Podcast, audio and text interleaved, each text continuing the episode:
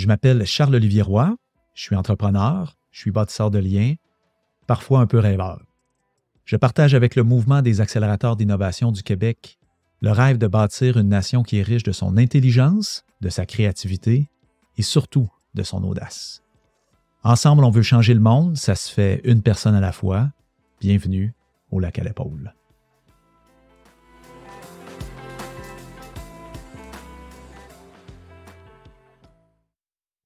Cet épisode est une version condensée d'un plus long entretien que vous trouverez dans sa version intégrale sur votre plateforme de balado préférée.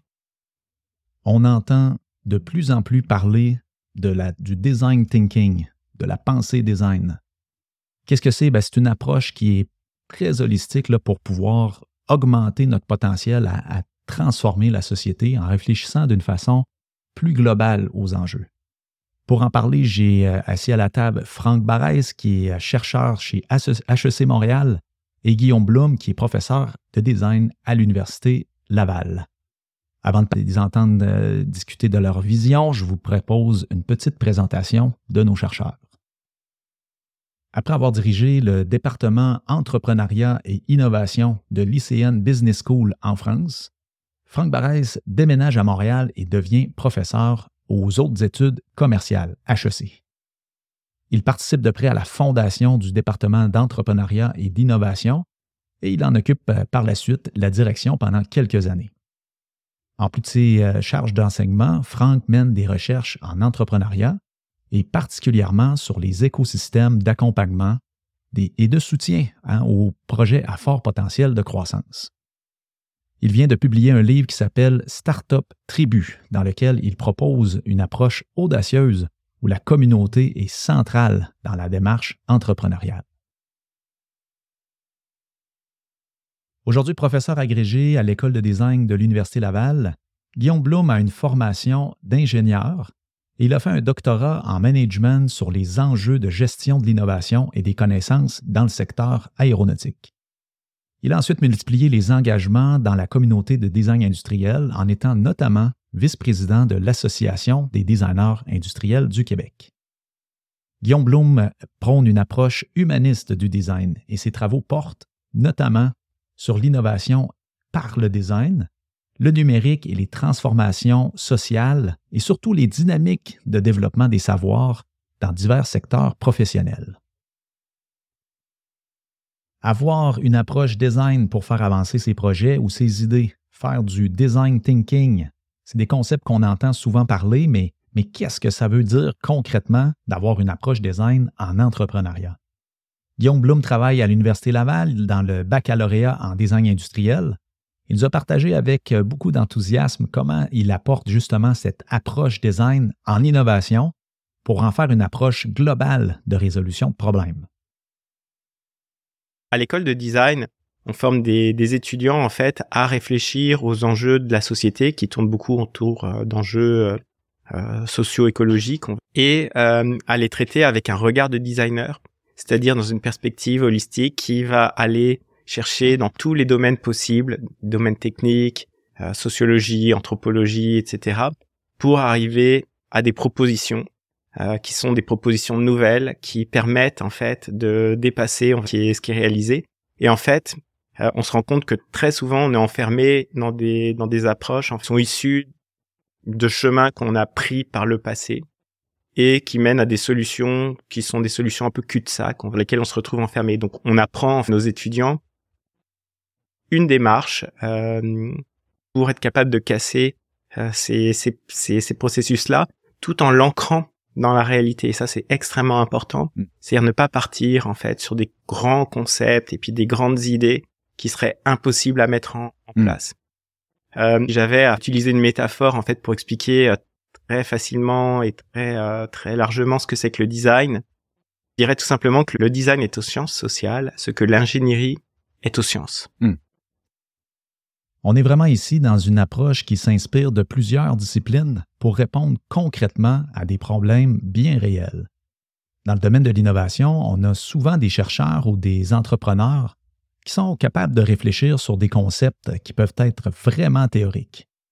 Le défi est parfois de trouver une adéquation entre les besoins perçus et les besoins réels du marché, c'est quand même un défi pour les gens euh, en design d'aider les chercheurs ou les entrepreneurs qui, eux, ont des expertises et faire euh, le pont entre les besoins du marché et pour bien comprendre les aspects humains. Hein. il y a des aspects humains, technologiques, les procédés de transformation, etc. Il peut y avoir vraiment toutes sortes de variables et beaucoup d'enjeux.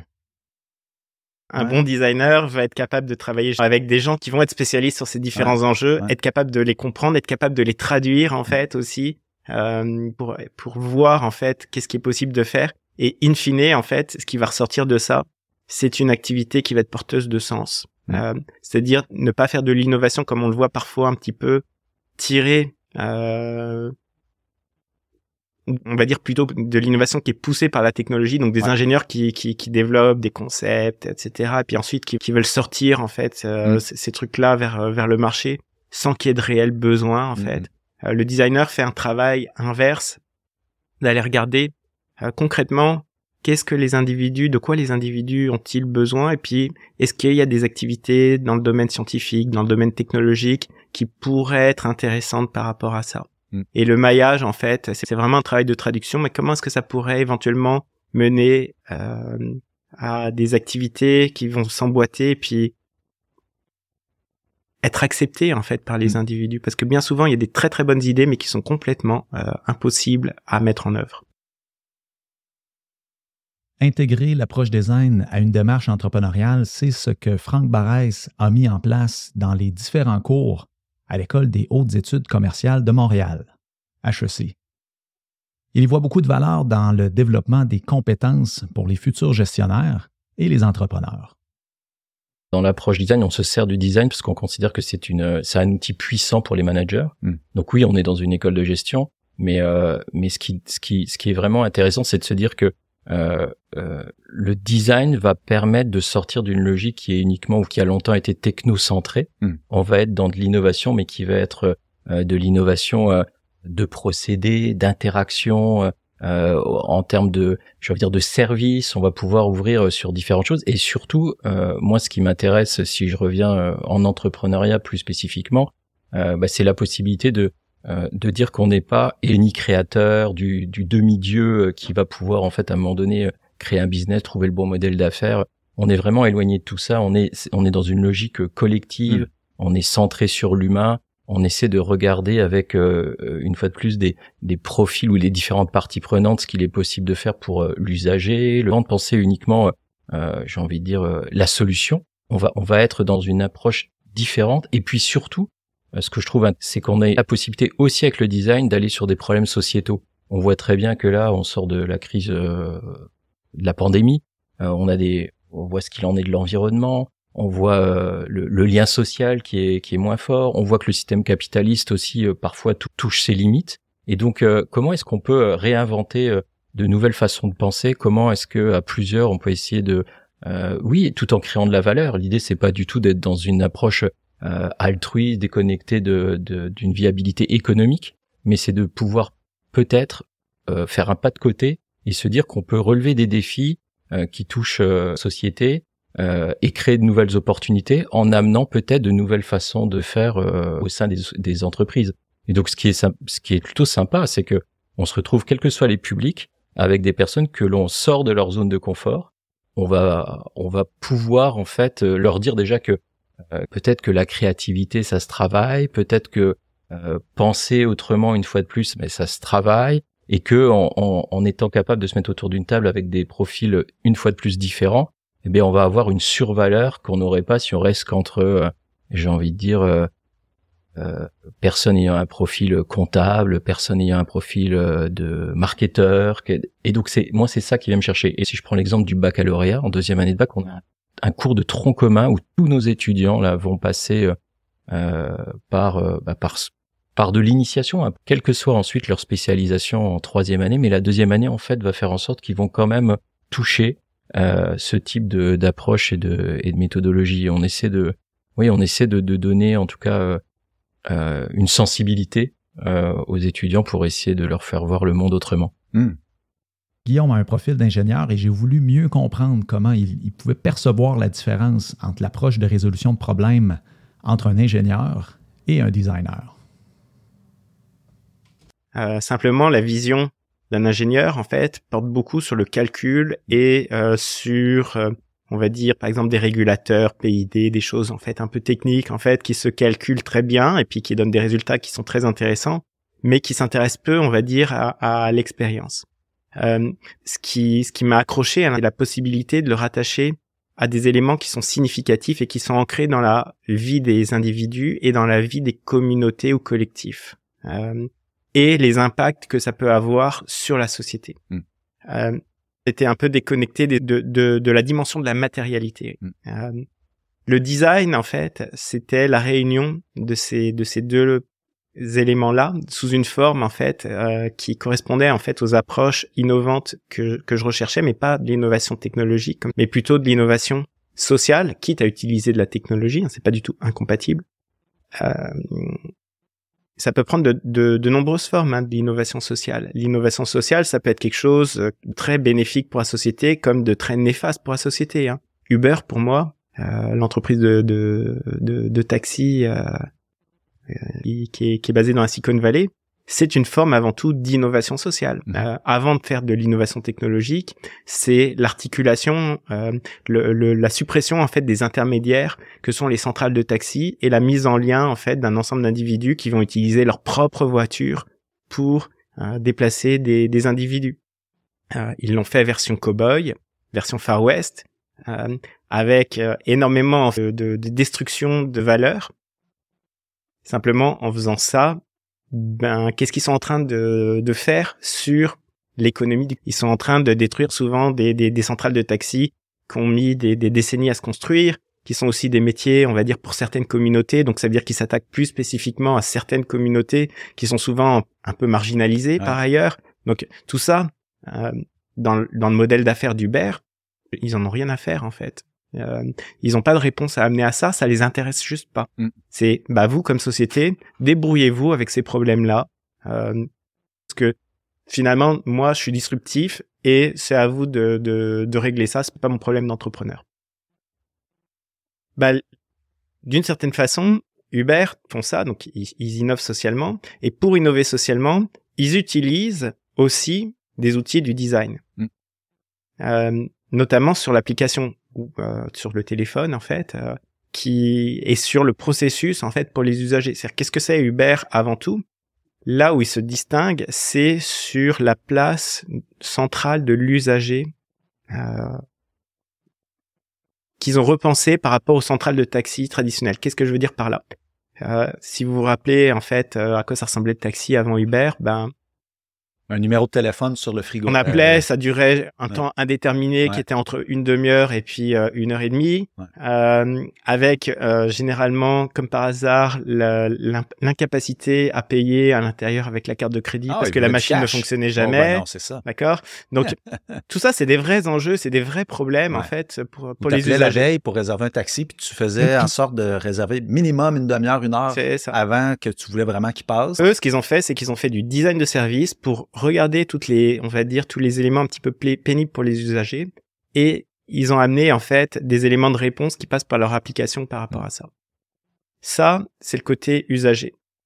Le côté innovation sociale tout à l'heure est presque secondaire. Mm. Euh, on pourrait s'en passer. On pourrait avoir un, service de, de, taxi traditionnel, mais qui remplit ces missions-là que le design en fait pointe comme comme comme élément problématique c'est ce qu'a c'est ce qu'a tenté de faire par exemple Théo. Euh, Théo, ils ont cherché. Alors ensuite, ils sont arrivés peut-être un peu trop tôt et puis ils ont peut-être voulu intégrer aussi la question de la voiture électrique qui finalement n'était pas forcément une bonne idée au moment où c'est arrivé parce que les technologies n'étaient pas nécessairement au point, etc. Donc il y a comme d'autres enjeux, mais ils ont adopté une démarche de design pour contrer en fait mmh. euh, les problèmes qui sont générés par Uber. Bah ça en fait, ces éléments-là, c'est des éléments qui sont réfléchi d'une façon un peu différente justement par des designers euh, pour amener à des solutions qui sont intéressantes et puis encore une fois pas tout seul en discussion avec d'autres euh, d'autres personnes. Le problème est que trop souvent cette façon de réfléchir là, cette façon de poser les problèmes là est mis à l'écart en fait, mis sur le côté pour y aller en fait directement avec des solutions à court terme en fait, on a tel problème, vite vite trouvons une solution sans réfléchir aux enjeux en fait pris ensemble les uns avec les autres et comment est-ce que ça, ça pourrait s'articuler et comment est-ce que ça pourrait être quelque chose d'intéressant demain, enfin après-demain, le temps qu'on le mette en place, euh, dans cinq ans et dans dix ans aussi. On peut réfléchir aux enjeux de l'entrepreneuriat comme un designer euh, pour designer finalement euh, l'activité économique. Et ça, si je reprends l'exemple de notre formation à l'université Laval, euh, nos étudiants en design de produits ont des cours sur les enjeux d'entrepreneuriat et d'innovation émaillés en fait ces deux éléments-là. Mm. C'est-à-dire quel est le contenu et quel est le contenant finalement pour arriver à faire en sorte que ces activités-là trouvent une place dans la société. Mm. La spécificité, telle que je l'aperçois des écoles de gestion, c'est qu'il va y avoir un gros travail qui va être fait sur la façon de s'organiser, justement. C'est le, c'est un petit peu le cœur. Comment est-ce que, quelles sont les, les, les règles à suivre, comment est-ce qu'on s'organise ensemble, etc. Et le cœur d'une école de design, ça va être de comprendre les enjeux de la matérialité. Je sais pas, nous, nos étudiants, par exemple, euh, pendant leur formation, ils ont accès à des ateliers de métal, des ateliers de bois, hmm. des ateliers hmm. de, de moulage, euh, pour mettre en pratique, prototyper, essayer en hmm. fait euh, euh, concrètement de réaliser ça. Et c'est un très très bon processus d'apprentissage en fait, euh, parce que la matière ne ment pas. Alors, on parle de pensée design ou design thinking, mais en fait, ça renvoie au design doing. C'est-à-dire que ça aussi, c'est des choses que si on sort un tout petit peu du, on va dire du, du, du design, mais si on, on, on, revient sur un petit peu les, les approches que l'on amène euh, bah, aux étudiants, depuis maintenant euh, bah, une bonne quinzaine d'années, on est aussi sur euh, l'idée, la volonté de l'itération, de tester, de revenir. Alors, on va vraiment faire en sorte que, euh, alors on a quitté maintenant depuis longtemps le plan d'affaires, hein, mm-hmm. mais on va rentrer sur ces logiques en fait de conception et de et de testing. Et, et ça c'est vraiment c'est vraiment intéressant parce que c'est vrai que à un moment donné, c'est c'est le c'est le contact, c'est le retour qui va permettre de progresser et bien loin des projections avec notre jolie tableur Excel et à se dire que euh, voilà, ça on va avoir euh, euh une croissance euh, à deux chiffres pendant les X prochaines années. Ça ça fait plus de sens. Donc c'est penser petit, c'est se mettre à l'échelle, c'est essayer véritablement d'aller euh, d'aller au plus près de la réalité pour ensuite embrasser bah, j'ai envie de dire le toujours dans l'idée de projet mais embrasser la, la réalité. Euh, et ça, c'est important de faire. C'est ce qu'on essaie. Euh, en tout cas, je pense un peu partout là. Aujourd'hui, toutes les approches sont sur sur, sur le faire mm-hmm.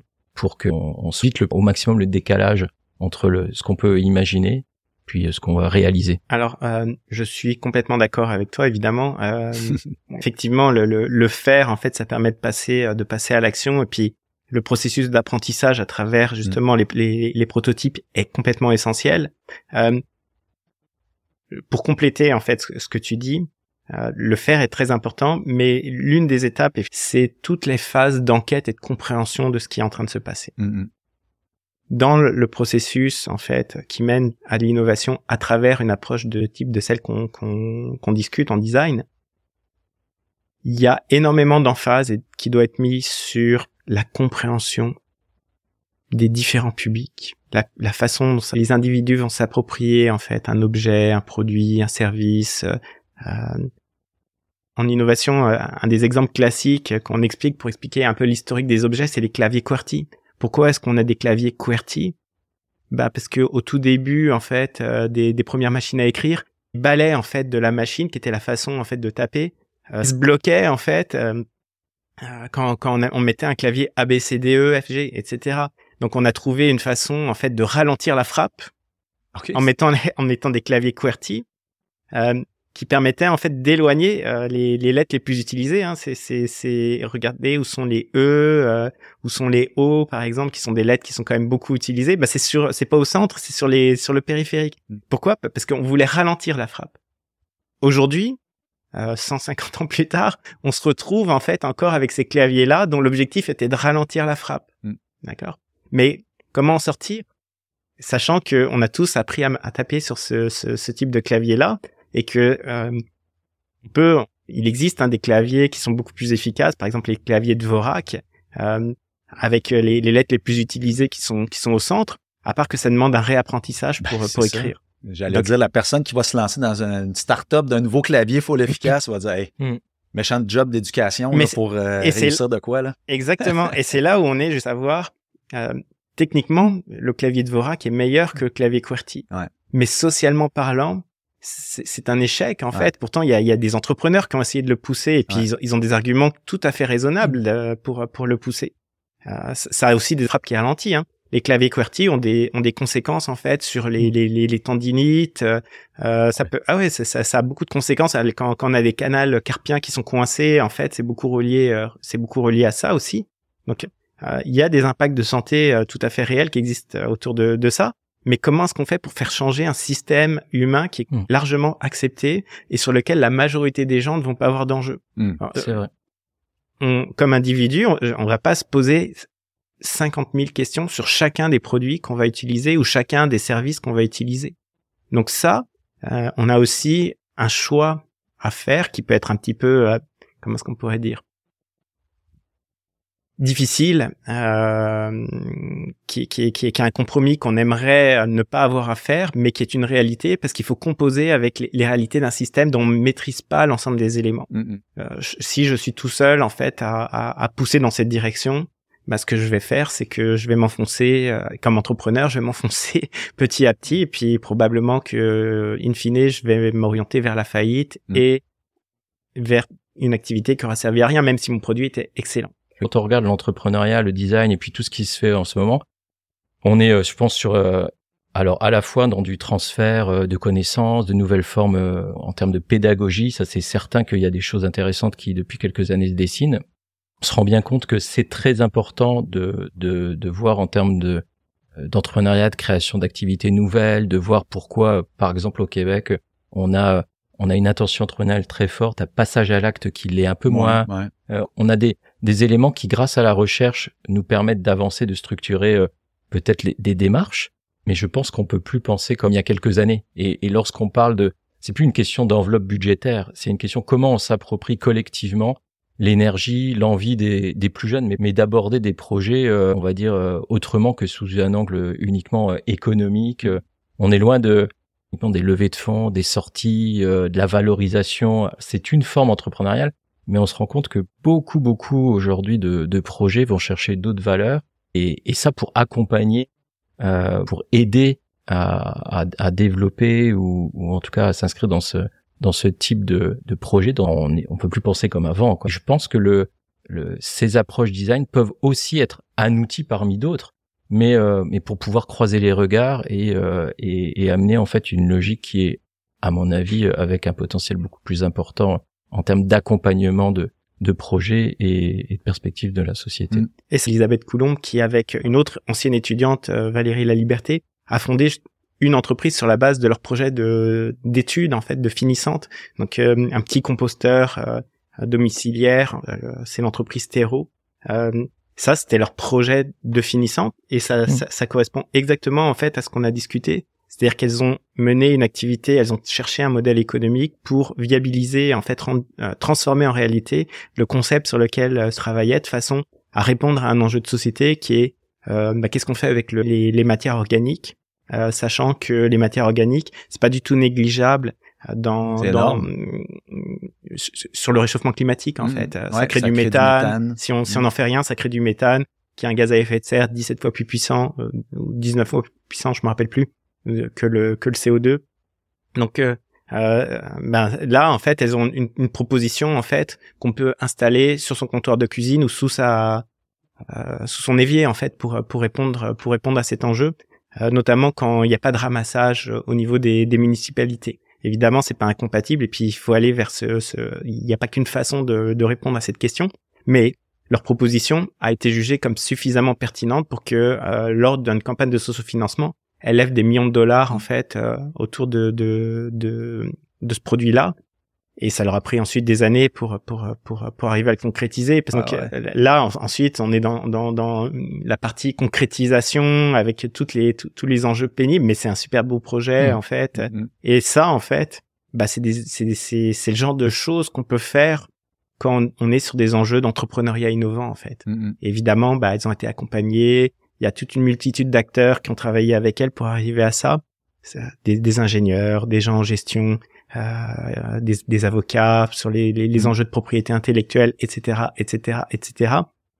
Mais tout pour être capable de, de mêler toutes ces activités autour d'une activité entrepreneuriale, ben l'idée, en fait, l'approche du design est une façon très originale et très complète d'intégrer ces différentes activités ensemble pour faire quelque chose qui est porteur de sens. L'approche design, ça peut être un outil extrêmement puissant, mais ça ne va pas toujours tout régler. On peut même avoir certains effets négatifs euh, quand on utilise l'approche design dans certaines problématiques. Ça peut parfois même trouver des solutions un peu temporaires, des quick fix, comme on dit en bon français, quand on ne s'adresse pas aux problèmes de fond. Le design, c'est un, peu pour moi le, c'est une discipline du projet qui est, qui est philosophiquement engagée dans un idéal meilleur. Alors, peut-être ça vaut la peine de donner une limite, c'est que comme beaucoup d'outils euh, qui sont puissants, qui pas non plus euh, euh, la potion magique ou l'effet miracle qui pourrait être attendu. Donc, il faut pas non plus penser que on est capable, grâce à cette approche ou cet outil en particulier, de complètement intégrer une nouvelle façon de penser. Donc, ça demande aussi un outillage ou un appareillage qui est mm qui va bien au-delà de ce qu'on est en train d'évoquer. Moi, ce que, ce que je trouve vraiment bien, c'est qu'on on voit des perspectives, euh, bah, je trouve enthousiasmantes un peu partout. Il y a des choses qui émergent et qui euh, et, qui ne demandent pas forcément beaucoup de moyens. C'est juste de penser euh, penser ensemble avec avec une fois de plus l'envie peut-être de relever des défis. Puis... Une des autres limites en fait design thinking ou des activités de design, c'est que souvent c'est utilisé en fait pour pallier un problème euh, qui va qui va du coup donner lieu en fait à un consensus. C'est l'un l'un des enjeux en fait euh, auxquels les designers sont, sont, confrontés en fait. C'est-à-dire que souvent, finalement, leur solution, elle permet de pousser un petit peu plus loin un système qui ne devrait pas en fait hmm. euh, être être mis en place, qui est qui est qui est comme dysfonctionnel. mais on va chercher le design en fait pour le rendre un petit peu plus acceptable et faire en sorte d'arriver à un compromis qui soit comme acceptable. Ça, c'est un vrai enjeu c'est c'est une vraie question de société en mmh. fait. Euh, parce que euh, si c'est ça le rôle des, des, des, designers, on peut se poser la question, et j'amène pas de réponse à la question, mais on peut se poser la question de est-ce que c'est souhaitable en fait d'arriver à pousser des systèmes qui sont dysfonctionnels euh, et qui vont comme créer d'autres problèmes jusqu'à ce que dans dix ans on frappe vraiment vraiment un mur en fait euh, parce qu'on a continué à ne pas investir en fait dans ce système là. J'ai toujours mes grandes questions pour mes invités, puis avec Franck et Guillaume, j'en ai profité hein, pour essayer de savoir comment l'approche design peut nous aider à produire des innovations qui peuvent aider, améliorer le Québec, préserver sa culture, préserver son unicité.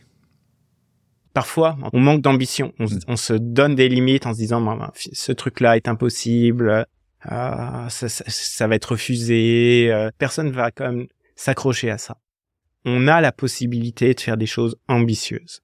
C'est quoi les défis aujourd'hui? L'innovation, dont on parle depuis tantôt, euh, ça peut être un mot qui peut être creux. Quel est le contenu de cette innovation? C'est ça en fait. Et c'est quoi les grands enjeux? Ben c'est beaucoup en fait euh, la pérennité du Québec, la qualité de vie, mm. euh, les enjeux qui sont reliés à, à l'environnement, à la société. Donc autour de ces thèmes-là, qu'est-ce qu'on fait pour justement être ambitieux et essayer de construire quelque chose qui fait du sens pour pérenniser ou améliorer euh, ce qu'on veut être le Québec de dans 10 ans, de dans 5 D'accord? Euh, ben, Je vais donner un exemple en fait plutôt que de faire un long discours. Moi, je travaille, euh, j'ai des projets de recherche en fait dans le secteur de la musique. La musique aujourd'hui, comme d'autres secteurs, elle est sous l'impact de l'arrivée des, des, des, acteurs type Spotify, ah Apple Music, les plateformes de, musique, qui ont comme impact, un petit peu comme je parlais d'Uber tantôt, de déstructurer l'industrie. Et ça, c'est invisible pour la plupart des gens qui qui, qui s'intéressent pas à ça. Euh, si on a des artistes internationaux ou même qui existent au Québec, c'est parce que cette industrie-là, elle s'est structurer, elle s'est donner les moyens de nos ambitions, en fait, ces dynamiques-là comprendre les enjeux, comprendre quand, euh, par exemple, c'est quoi la structure de revenus en fait des artistes, c'est quoi les modèles d'affaires euh, des, des de, ces entreprises, de plateformes, et puis qu'est-ce qu'elles qu'est-ce qu'elles qu'est-ce qu'elles sont en train de détruire comme type d'activité présente sur le territoire? Et comment est-ce qu'elles prennent des décisions en fait à partir de leur siège social qui n'est pas situé au Québec mais qui a des impacts qui sont très euh, concrets mmh. au Québec. Hein? je rappelle que un million d'écoutes sur Spotify pour un artiste, in fine, c'est entre 500 dollars et 1000 dollars de revenus. D'accord? Euh, Sachant que la population québécoise est de à peu près 8 millions, 8 millions et demi de personnes, euh, ça fait ça fait dur, on va dire, pour arriver à faire un salaire à la fin, enfin à faire un revenu euh, digne. C'est mieux d'être un artiste solo qu'un band. Euh, Donc, à partir de ça, et, et en s'inspirant de tout ce qu'on a discuté sur le rôle du design, etc., où c'est qu'on pourrait agir et sur quoi on pourrait agir pour transformer en fait et améliorer, amener des nouveaux modèles d'affaires, mm. amener des nouveaux usages, amener en fait des nouvelles façons d'écouter la musique, amener en fait des nouvelles euh, possibilités de revenus pour les artistes pour ne pas avoir en fait ce qui est ce qui est aujourd'hui un enjeu majeur à savoir sur ces plateformes là la, à 5 10 ans en fait le potentiel euh, de, de, de disparition de la musique francophone on s'aligne en fait à petit vers une décrépitude euh, de tout ce pan culturel mm. qui doit qui devrait pas disparaître. Ça fait mm-hmm. partie du patrimoine justement des, des, des Québécois. Mm. Mais des activités de design, elles permettent de, de, de répondre à ces gens-là. Si on reste sur la musique, je vous prends un, c'est, je pensais pas qu'on allait parler de ça, mais on est avec euh, avec un collègue euh, français, Bernard Kova, et puis avec un entrepreneur camerounais, Anisset Nemani, sorti récemment un livre qui vulgarise en fait une approche qu'on trouvait intéressante, à savoir en fait euh, que la communauté, euh, alors euh, communauté en premier et puis le business en deuxième, ah, c'est-à-dire comment on pourrait faire en sorte que on, on puisse, mais justement, aller chercher de l'énergie des personnes autour autour de différents projets. Et si je reste donc sur cette musique, Anicette Nemanian, lui, a créé une, une plateforme qui avait simplement pour volonté, comme objectif, de défendre l'identité musicale camerounaise et plus particulièrement de faire émerger des jeunes talents au Cameroun plutôt que de dire on va aller chercher euh, euh, du rap, du hip-hop en France ou dans les pays euh, mm. avoisinants autour du, Cameroun, ben nous aussi on a des choses à, défendre et on va essayer de faire en sorte bah, de, de, défendre notre identité culturelle. Et donc à travers un certain nombre de mises en œuvre de, de son activité, euh, à la fois du rituel en ligne, euh, hors ligne, des interactions. Il y a beaucoup de, de bénévoles, beaucoup de force et d'énergie qui se sont greffés au projet pour euh, en fait devenir quelque chose d'incontournable aujourd'hui dans son pays et faire en sorte que finalement il est possible avec rien eh bien de faire de grandes choses. Et le, le ce rien, ça veut pas dire qu'il n'y a pas de, il y a pas de moyens ou il y a pas, mais c'est simplement de pouvoir une fois de plus faire adhérer et de, et de donner le goût de croire en quelque chose. Ce, ce, petit exemple permet de entrer dans des logiques où on est dans un activisme entrepreneurial, d'être dans du, euh, mais au bon sens du terme, d'être dans une volonté aussi de, de, militantisme entrepreneurial, mais dans des logiques en fait de euh, dans, dans, dans quelque chose qui crée une fois de plus plutôt que que, que, de détruire, mais qui collectivement puisse puisse faire en sorte que on embarque tous. Ça c'est c'est un peu quelque chose qui moi me semble intéressant et c'est une alternative, c'est un cri de ralliement finalement, une alternative au modèle classique euh, de la création d'entreprise. Mm. C'est accompagné, on a les mots qui vont bien, les outils qui qui vont qui vont nous permettre d'avancer. On parle de modèle d'affaires. Ok, très bien. Mais peut-être qu'avant ce modèle d'affaires, on a peut-être un modèle de communauté ou autre chose qui fasse que ce point de jonction peut basculer vers du du business, mais parfois pas.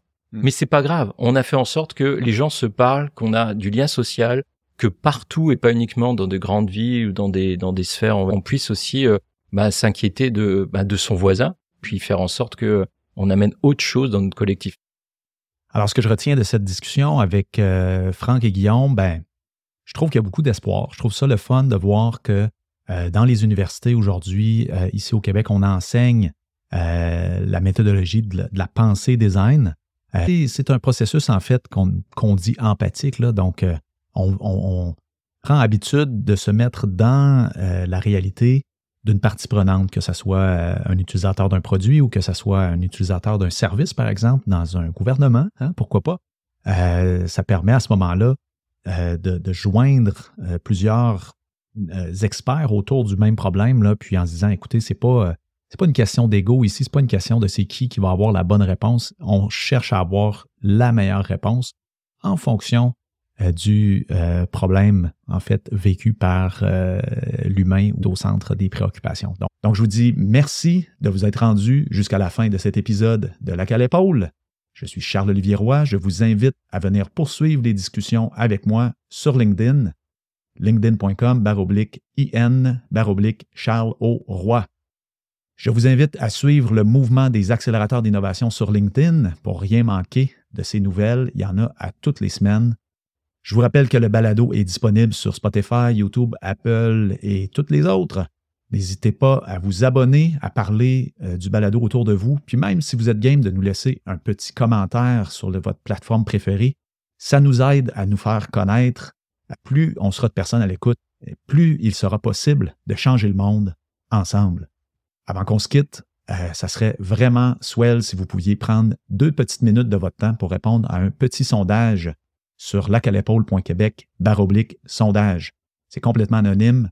Tout ce que je veux, c'est connaître un petit peu mieux, et surtout savoir quel type de contenu pourrait vous intéresser pour le futur. À bientôt.